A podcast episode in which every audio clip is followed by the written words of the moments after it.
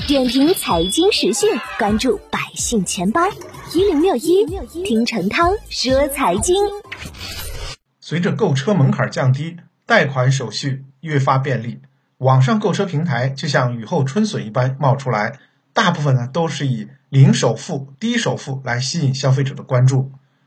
当然，我们也不能说网上购车平台都不靠谱，但大多数网上购车平台都没有完备的安全保障，多是为了搜集购车用户资料的一种手段。所以在选择网上购车平台时，一定要擦亮双眼。进入网站前，一定要事先调查一下其网站的合法性，是否具有网购资质。有无和当地 4S 店的合作？如果其中一项存疑的话，都不要做任何操作，直接关闭页面。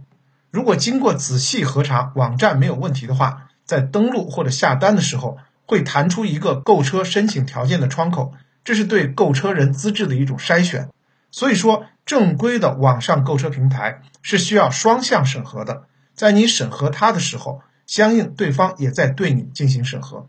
这里要提醒大家一点，在下订单之前一定要谨慎，不要因为一时头脑发热盲目下单，到最后追悔莫及。如果大家在防疫情期间有强烈购车需求的话，在网上购车一定要小心以下几点：首先是缴付定金或者押金时，一定要看好合同条款，避免隐藏恶意条款的存在；其次呢是千万不要贪图小便宜。尤其是那些离谱的低息贷款和免息贷款，以及各种大幅促销信息，要特别警惕。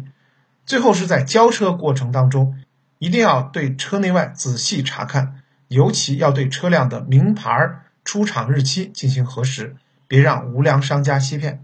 最后呢，再次提醒大家，最好还是到品牌授权 4S 店网上展厅，先充分了解产品、服务和价格。在线咨询有全程记录，可以保障权益。要谨记，通常情况下，新车呢不可能出现百分之二以上的优惠差价，所以占小便宜有时候真会吃大亏。